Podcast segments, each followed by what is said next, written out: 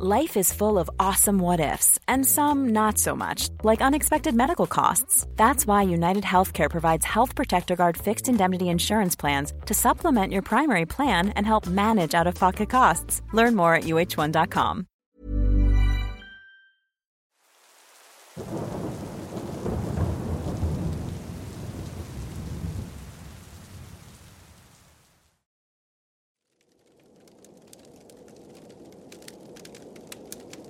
Pete, mirando el árbol con whisky en mano, se alegró de que este año fuera diferente al anterior.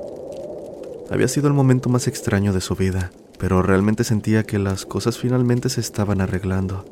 ¿Y cuándo mejor para hacerlo que en Navidad, una época que amaba más que cualquier otra? En algunos aspectos, el año había sido como una eternidad. En otros, como si hubiera sucumbido el tiempo en un abrir y cerrar de ojos pero de cualquier manera se alegraba de ver el final. Mirando el árbol de Navidad, sus hermosas luces proyectando un tono cálido sobre la habitación y la nieve cayendo silenciosamente afuera mientras se ponía el sol, Pete comenzó a pensar en el año pasado, en su hija Lana y su esposa Janet. Había comenzado con un diciembre muy normal, 12 meses antes. El pequeño pueblo en el que vivían estaba cubierto por una gruesa capa de nieve, los residentes pasaban la mayor parte de sus días limpiando los caminos de entrada, y la esposa de Pete salía a dar uno de sus paseos habituales. Había estado afuera por un par de horas. Aunque Janet estaba completamente dedicada a su familia, todavía necesitaba momentos para ella misma, para aclarar su cabeza más que nada para disminuir el estrés que conlleva un marido amoroso, pero desorganizado, y una niña que era amable, pero que disfrutaba poner a prueba la paciencia de sus padres, tanto como fuera posible. Cuando las tensiones de la vida doméstica nublaban sus sentimientos o comenzaban a pesar sobre su espíritu, Janet salía por la puerta trasera hacia los campos y bosques que caracterizaban toda la zona y caminaba un rato entre los pinos que decoraban el paisaje. Por lo tanto, no era raro que ella estuviera ausente por periodos bastante prolongados, especialmente porque era en esa época del año, cuando ella misma se encargaba de elegir el árbol de Navidad. No importa cuánto Pete o Lana pudieran ayudar, este era el trabajo de Janet. Le encantaba su tradición, el proceso de elegir el mejor árbol posible, talarlo y luego ver las brillantes sonrisas en los rostros de su familia, mientras alegremente llevaban el árbol al interior y lo decoraban con brillantes esferas, cálidas luces y una variedad de adornos festivos. Era un pequeño pueblo entre las grandes montañas donde vivían, lejos de cualquier ciudad importante, pero Janet y el resto de su familia amaban su hogar, la sensación de ser parte integral de una comunidad unida y, por supuesto, el hermoso entorno, exuberante durante el verano escocés y frío, fresco, austero, pero aún así inspirador en el invierno. Lo más importante es que le encantaban los bosques de pinos cercanos, específicamente una colección de árboles que se encontraban en la cima de una pequeña colina, a poca distancia de la casa. Perfecto para escoger un árbol de Navidad.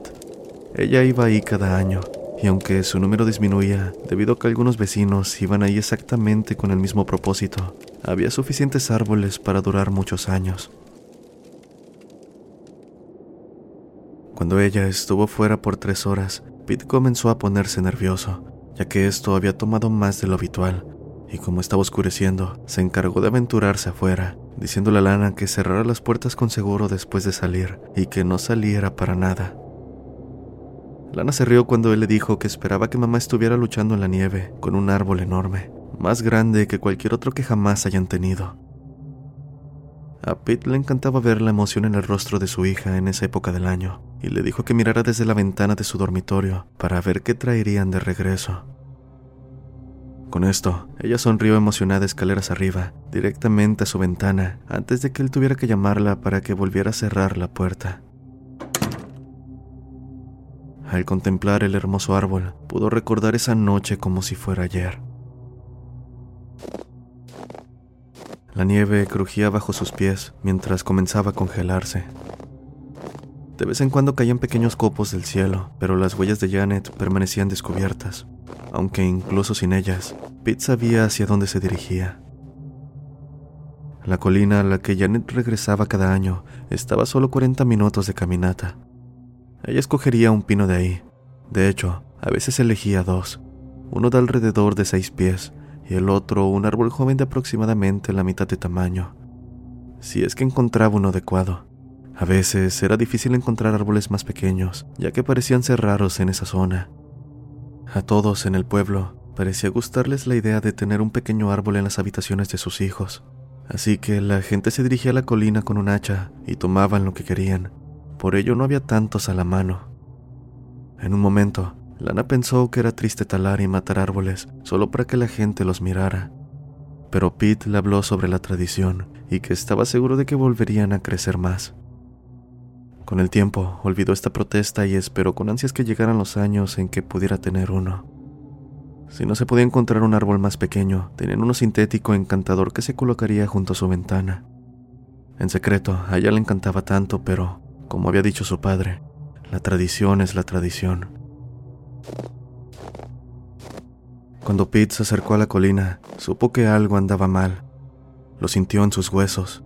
A medida que ascendía, la nieve empezó a caer en mayor volumen y el cielo se oscureció con ella. De pie, en la humilde cumbre, se extendió una quietud. El silencio era interrumpido momentáneamente por el golpeteo casi audible de los copos de nieve que flotaban suavemente hacia el suelo. Siguió las huellas ahora con determinación, sabiendo que si la nevada aumentaba, sería casi imposible encontrar a Janet. Finalmente cayó el crepúsculo, cubriendo todo con una voluta de color azul oscuro, mientras la escarcha comenzaba a mordisquear sus ahora sonrojadas mejillas. Las huellas se balanceaban y zigzagueaban entre los enormes pinos, deteniéndose finalmente junto a un árbol maravillosamente espeso y vibrante, uno que se adaptaba perfectamente a sus propósitos. El tamaño perfecto, casi dos metros de altura, un verde profundo y lleno de vida, de la mano de una espesa abundancia de ramas que hacían casi imposible penetrar visualmente su cubierta aún con luz.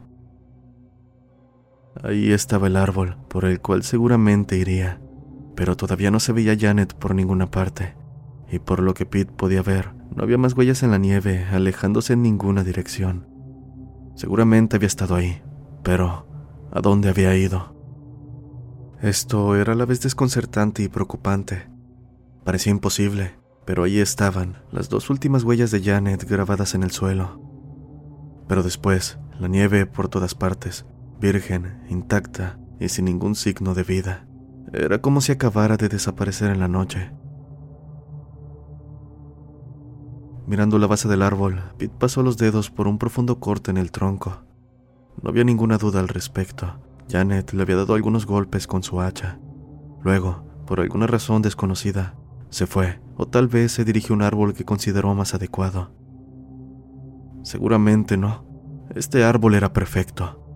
De cualquier forma, eso debió haber sido todo. Ella debió haber seguido adelante. Quizás hubo alguna extraña y aleatoria ráfaga de nieve que cubrió sus huellas.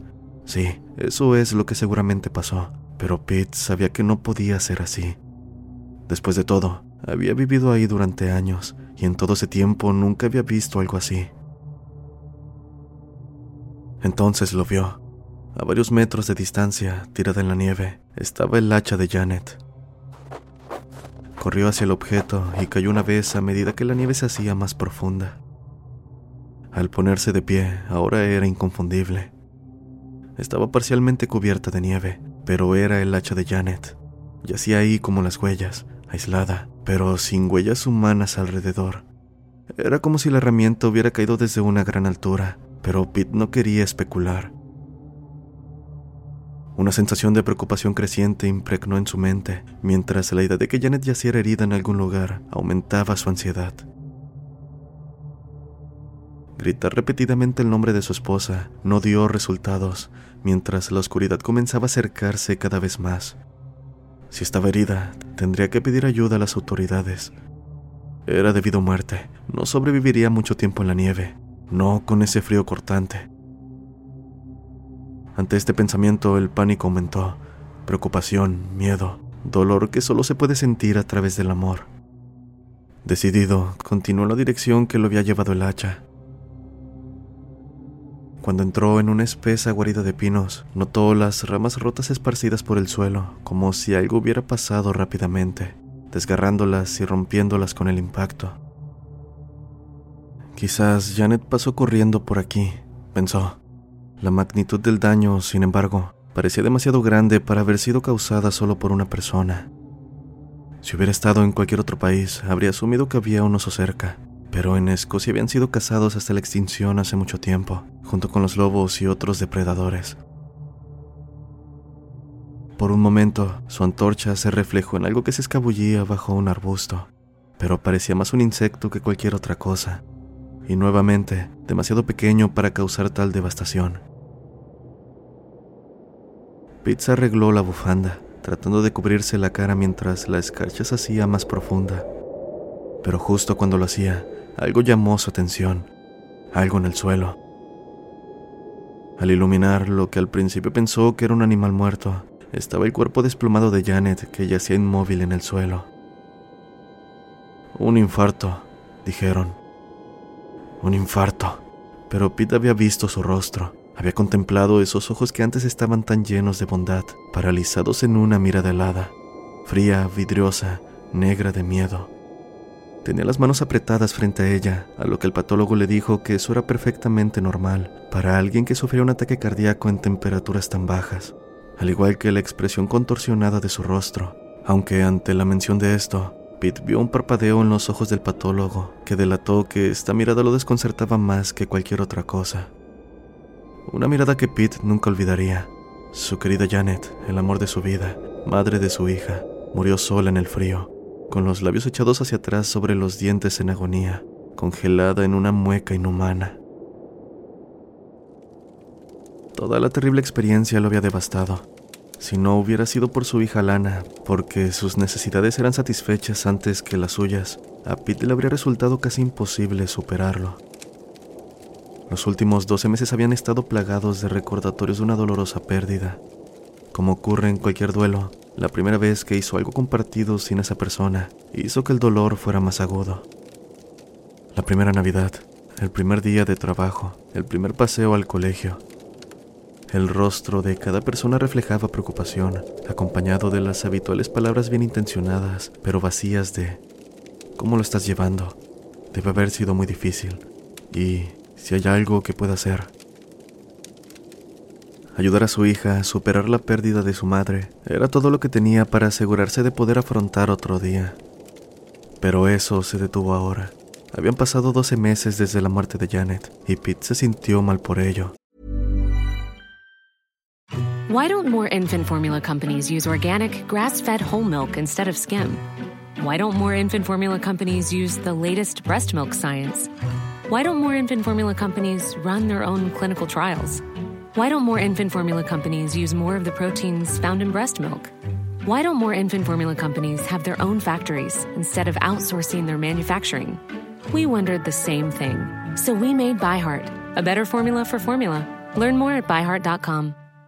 How would you like to look five years younger? In a clinical study, people that had volume added with Juvederm Voluma XC in the cheeks perceived themselves as looking five years younger at six months after treatment. Look younger, feel like you. Add volume for lift and contour in the cheeks with Juvederm Voluma XC. Reverse signs of aging by adding volume to smooth laugh lines with Juvederm Volure XC. For important safety information and to find a licensed specialist, visit juvederm.com. That's J U V E D E R M.com. Not for people with severe allergic reactions, allergies to lidocaine, or the proteins used in Juvederm. Common side effects include injection site redness, swelling, pain, tenderness, firmness, lumps, bumps, bruising, discoloration, or itching. There's a risk of unintentional injection into a blood vessel, which can cause vision abnormalities, blindness, stroke, temporary scabs, or scarring. Talk to a licensed specialist to find out if it's right for you. Todavía la extrañaba todos los días. Y su hija, ella era su apoyo. Por ella debía mostrar buena cara. Definitivamente tendrían la mejor Navidad que jamás habían tenido. Pete había hecho varios arreglos, había gastado una fortuna en todos los regalos imaginables. Había llenado la casa con toda la comida y delicia que ella disfrutaba. Y tanto los padres de Janet como los suyos volaban para la cena de Navidad para estar con su valiente y dulce nieta. La casa lucía perfecta, pero quedaba una cosa por hacer. Una cosa con la que Pete había soñado desde la noche que encontró el cuerpo de Janet. Ella había elegido ese árbol, el cual debía estar en la sala de estar adornado con todo tipo de decoraciones. Ese era su propósito, su razón de ser. Janet nunca terminó de cortar ese árbol. En muchos sentidos, era su acto de muerte, y él se aseguraría de cumplirlo. Así, en el aniversario de su muerte, deambuló por la nieve, serpenteando entre los pinos hasta llegar al pie de esa colina siniestra. El sol brillaba intensamente y no hacía tanto frío como la noche en que murió Janet, pero cada paso iba acompañado de una sensación de malestar en la boca del estómago de Pete. Cada paso era un recordatorio morboso del año anterior y de esa terrible tragedia. De camino a la colina, observó la escena de la prematura muerte de Janet. De pie donde había yacido su cuerpo, Pete se secó las lágrimas de los ojos y colocó una pequeña figura de Papá Noel en el suelo, enterrándola en la nieve. Siempre había estado colgado de las ramas de cada árbol anual y era su decoración favorita. Parecía correcto que estuviera con ella. Después de unos minutos de caminar penosamente, ahí estaba, y todavía en pie, ese maldito árbol, Como si tuviera hambre de venganza, Pete sacó el hacha de Janet de su mochila y cargó contra el pino. Golpeó una y otra vez sobre el corte que Janet le había hecho el año anterior, haciéndolo más profundo con cada corte, con cada libra de presión que pudo ejercer. Este árbol fue el último recordatorio de la muerte de Janet. Lo que sea que haya pasado esa noche, sucedió a causa de ese árbol. Por muy loco que pudiera parecer, tuvo sentido por un momento pero luego la claridad se volvió empañada por la realidad mundana. Simplemente había muerto por causas naturales. Con el rugido de la madera agrietada al romperse por su propio peso, el árbol se desmayó y cayó al suelo derrotado. Atando una cuerda alrededor de su tronco y luego usándola para doblar sus ramas hacia adentro, Pete lo arrastró a través de la nieve hasta su puerta trasera. Salió victorioso. Sin pensar demasiado en la alfombra o los muebles, lo arrastró escaleras arriba hasta el interior de la casa y lo colocó frente a la ventana de la sala de estar, encajándolo en un viejo tocón de madera que habían usado como soporte todos los años. Sin aliento y cubierto de sudor, retrocedió mirando el árbol que se alzaba sobre todo lo que contemplaba. Elegiste uno bueno, amor. Elegiste uno bueno. Contuvo las lágrimas y esperó a que Lana regresara a casa con sus amigos. Después, Pete puso una vieja película navideña mientras recordaba junto con su hija su esposa. Pero era Navidad y los momentos de dolor pasaron, amortiguados por periodos más largos y afectuosos de felicidad. La alegría acarició las sonrisas de oreja a oreja y el espíritu festivo inundó una vez más ese hogar que durante demasiado tiempo había acogido pérdidas y angustias. Cuando la noche empezó a caer, después de que Lana se acostara, más temprano de lo habitual porque la emoción la había agotado, Pete decidió recompensarse por los esfuerzos del día. Las luces estaban atenuadas y después de servirse un gran whisky, se sentó en el sofá de la sala, mirando fijamente al árbol, envuelto en guirnaldas de oropel y adornado con brillantes luces navideñas blancas. Realmente era un espectáculo digno de contemplar. El mejor árbol que habían tenido jamás. Brindo por ti, dijo Pete, levantando su bebida hacia el cielo en un gesto simbólico. El tiempo pasó lentamente mientras pensaba en todo lo que había pasado. El brillo del árbol se reflejaba en la ventana, pero penetraba lo suficiente como para iluminar la ahora espesa capa de nieve que había caído al suelo silenciosamente afuera. La habitación permaneció a oscuras, pero las luces bañaron todo sutilmente en un cálido resplandor navideño, que acompañado por la llama naranja del fuego, solo sirvió para cultivar aún más la anticipación por la Navidad. Por primera vez en un año, Pete estaba feliz, aunque algo le molestaba. Había una ligera aprensión o molestia en el fondo de su mente, algo que estaba estropeando la exhibición. Tomando un sorbo de whisky, echando un vistazo a toda la habitación, finalmente vio cuál era el problema. Dos de las luces del árbol de Navidad parpadeaban ocasionalmente. No constantemente, pero con la suficiente frecuencia como para que se note, y lo que es más importante, sea agravante.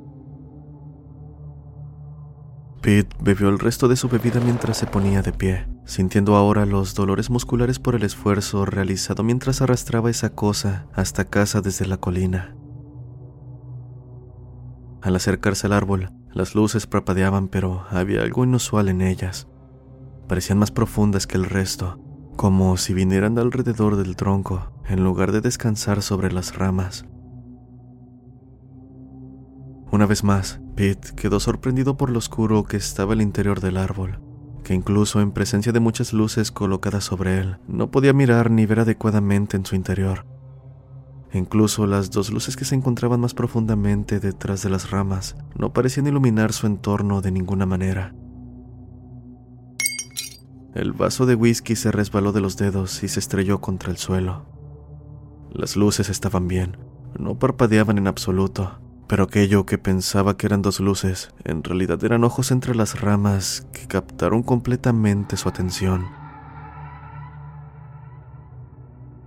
Se quedó inmóvil y fue como si la habitación se volviera más oscura. En ese momento, algo se abrió paso desde el interior del pino, entre la madera nudosa y la superficie porosa rayada. Algo vivía ahí. Una sensación de parálisis se apoderó de él. Mientras permanecía con sus pies firmemente pegados al suelo, los dos ojos avanzaban lentamente hacia él. Entre crujidos y movimientos, un rostro finalmente se reveló, como si se filtrara desde el punto visceral más interno, cubierto de moho, antiguo, con rasgos retorcidos por la ira. El miedo empezó a correr por las venas de Pete. Su corazón latía cada vez más rápido a medida que la cara se acercaba. Sus ojos sin pupilas, ahora inundados en un amarillo enloquecedor, y desde abajo, la protuberancia de dos piernas delgadas cubiertas de musgo, arqueándose entre las ramas. Con un crujido y un chasquido, se enderezó ahora, parado en todo su terrible esplendor frente al árbol. Afuera ahora estaba completamente oscuro, y Pete habría tenido claro que este animal, esta criatura, era de naturaleza nocturna. Pero ante su mirada se encontró indefenso. Su corazón dio un vuelco. Primero fueron unas palpitaciones, Luego pudo sentir un dolor punzante en el brazo izquierdo. Se agarró el pecho, pero sus pies permanecían adheridos al suelo, y era imposible apartar la mirada de esos ojos amarillos sin pupilas. Su mirada se acercó aún más, y por el dolor que le provocó, Pete supo que iba a morir. Pronto terminaría como Janet, frío, con el rostro desencajado y siendo la segunda víctima de aquello que vivía entre los pinos de aquella colina. El dolor ahora era insoportable, pero la parálisis eliminó la posibilidad de un grito. La poca luz que salía de la chimenea iluminaba ahora su cabeza, alargada por un lado y palpitante por el otro, con el rostro dominado por un gran agujero oscuro que aparecía en lugar de una boca o nariz uno en el que ninguna luz podría penetrar. Cuando su cabeza llena de forúnculos se inclinó para encontrarse con la suya, y el agujero en su rostro casi tocaba su boca, una mueca involuntaria levantó los labios de Pete para revelar sus dientes, mientras su rostro se contorsionaba en una posición completamente antinatural. Pero luego escuchó esa palabra, una palabra tan poderosa, tan pura, que hasta las malas intenciones podrían ser disipadas por ella. Papá. Con el chasquido de la madera, la criatura, parecida una gárgola, llevó su amplia mirada amarilla hacia Lana. Estando al pie de las escaleras en pijama, su grito resonó en la noche. Con los brazos extendidos, sus dedos impares se movían con un tartamudeo mientras sus piernas cubiertas de musgo gemían, llevándolo adelante en un peculiar movimiento desequilibrado hacia ella. Ahora Lana estaba paralizada por su mirada, y con cada paso que daba, su rostro se contraía más ferozmente, y el dolor en su pecho la llevó al punto de perder el conocimiento. Por muy intensa que fuera su antigua mirada, estaba enfocada, tan concentrado como para notar a Pete abriéndose paso por el suelo hacia la cocina. Los movimientos inseguros de la criatura de madera la hacían parecer más una marioneta que una criatura viviente y cuando llegó hasta Lana, le tomó la cara entre sus manos desiguales para mirarla fijamente con los ojos muy abiertos. Segundos después, el sonido de pies corriendo llenó el aire, y antes de que esa cosa pudiera girar, se escuchó un fuerte crujido después de que Pete corriera hacia el sofá, saltando en el aire y el hacha de Janet se hundiera profundamente en su columna. No corrió ni salió sangre, pero una plaga de bichos desconocidos, parecidos a insectos, brotó de la herida. En lugar de un aullido de dolor, la criatura emitió un crescendo de extraños chillidos antes de arrojar a Pete al suelo y atravesar la puerta trasera.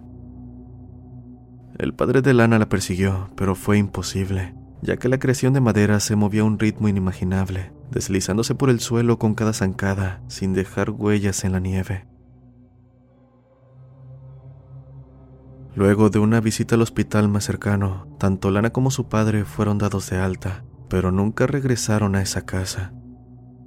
Aquella casa llena de recuerdos de los buenos momentos, los momentos felices, de madre, esposa, de cumpleaños, bodas y por supuesto, de Navidad. Pete no sabía qué era esa criatura, si estaba viva o muerta, o algo completamente inconcebible para la mente humana. Pero se hizo una solemne promesa a partir de ese momento. Nunca más talaría un árbol, ni decoraría y disfrutaría de su aspecto mientras éste muere. Porque, por muy bonitos que sean, por mucho calor que puedan brindar, por mucho que nos puedan hacer pensar en Navidad, simplemente no sabes lo que puede estar viviendo dentro.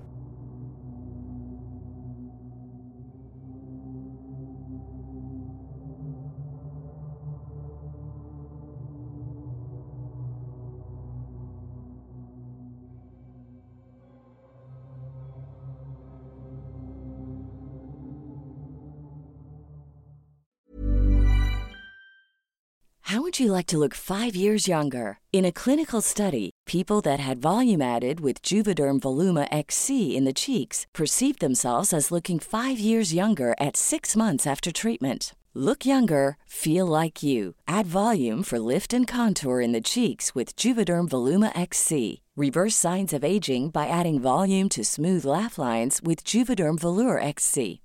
For important safety information and to find a licensed specialist, visit juvederm.com. That's J U V E D E R M.com. Not for people with severe allergic reactions, allergies to lidocaine, or the proteins used in Juvederm. Common side effects include injection site redness, swelling, pain, tenderness, firmness, lumps, bumps, bruising, discoloration, or itching. There's a risk of unintentional injection into a blood vessel, which can cause vision abnormalities, blindness, stroke, temporary scabs, or scarring. Talk to a licensed specialist to find out if it's right for you.